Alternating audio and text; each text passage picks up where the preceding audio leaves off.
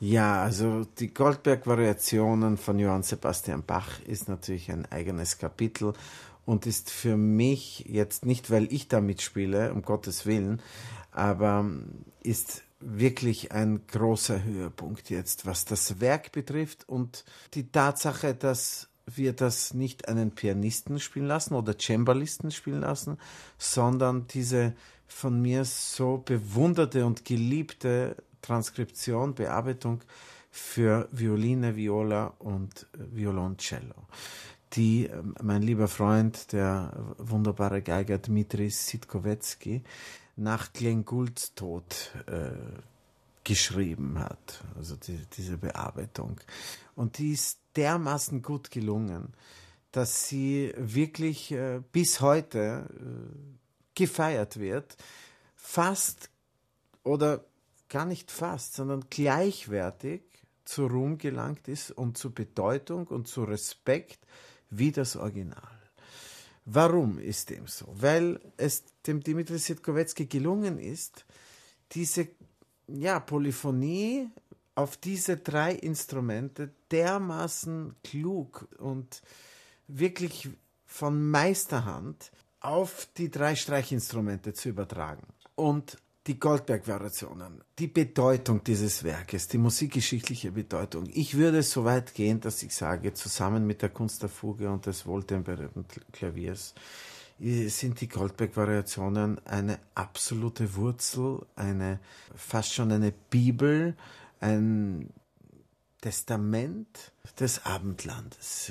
Also es gehört dazu, zu dem absoluten Fundament der klassischen Musik. Also ich glaube, es ohne Bach gäbe es keinen Beethoven, keinen Schubert, keinen äh, wie sie alle hießen, weil das einfach die Wurzel ist für uns, für uns alle.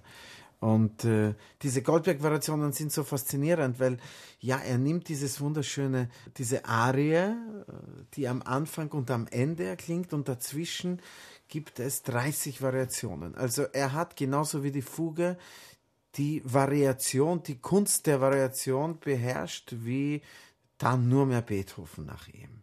Und diese 30 Variationen, wie sind die aufgebaut? Es ist ein äh, mathematisches Meisterwerk, weil es ist absolut eine Architektur, es ist ein Pyramidensystem.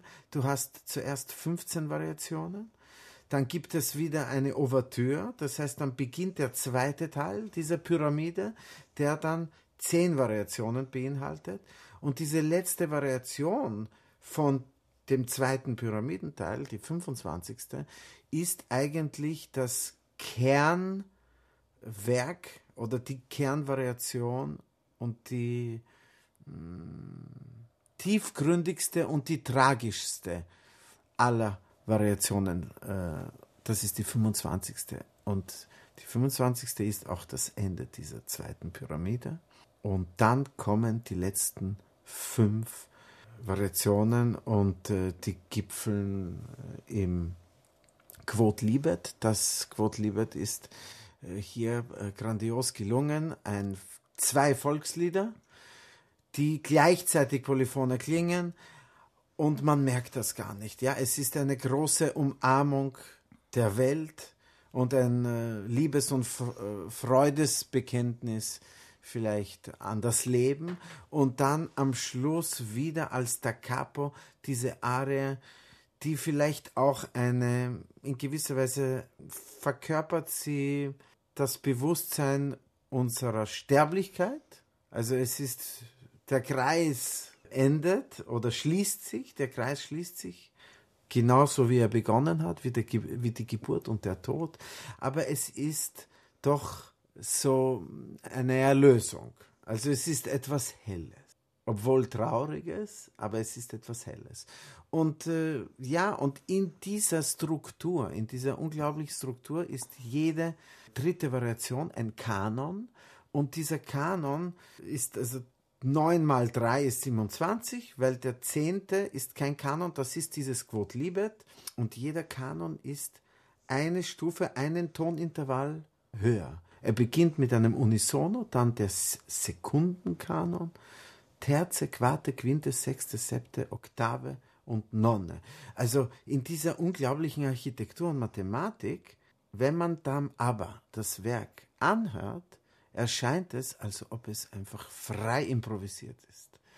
Und hoch barock, hochklassisch und hochromantisch. Und er verwendet Elemente des deutschen Tanzes, italienische und französische. Also es ist so viel da drinnen, aber im Endeffekt muss man das auch gar nicht alles wissen und verstehen dieses Marathongefühl, weil es ist ein äh, gefühlter Marathon für uns, aber auch fürs Publikum. Es sind 80 Minuten durchgehend ohne Pause und es entsteht so circa nach einer halben, äh, spätestens nach 40, 45 Minuten, es steht so ein Gefühl, äh, diese Schwelle von Bühne und Zuschauerraum verschmilzt in ein Gefühl, so eine Einheit, dass man das, dieses Werk, dieses unglaubliche Universum, dass man es zusammen erlebt. Und am Schluss sind alle völlig fertig. Aber es ist so erfüllend. Ich habe das jetzt 15 Jahre ruhen gelassen, diese Goldberg-Variationen. Und darum ist es für mich mein persönliches Highlight von Herbstgold.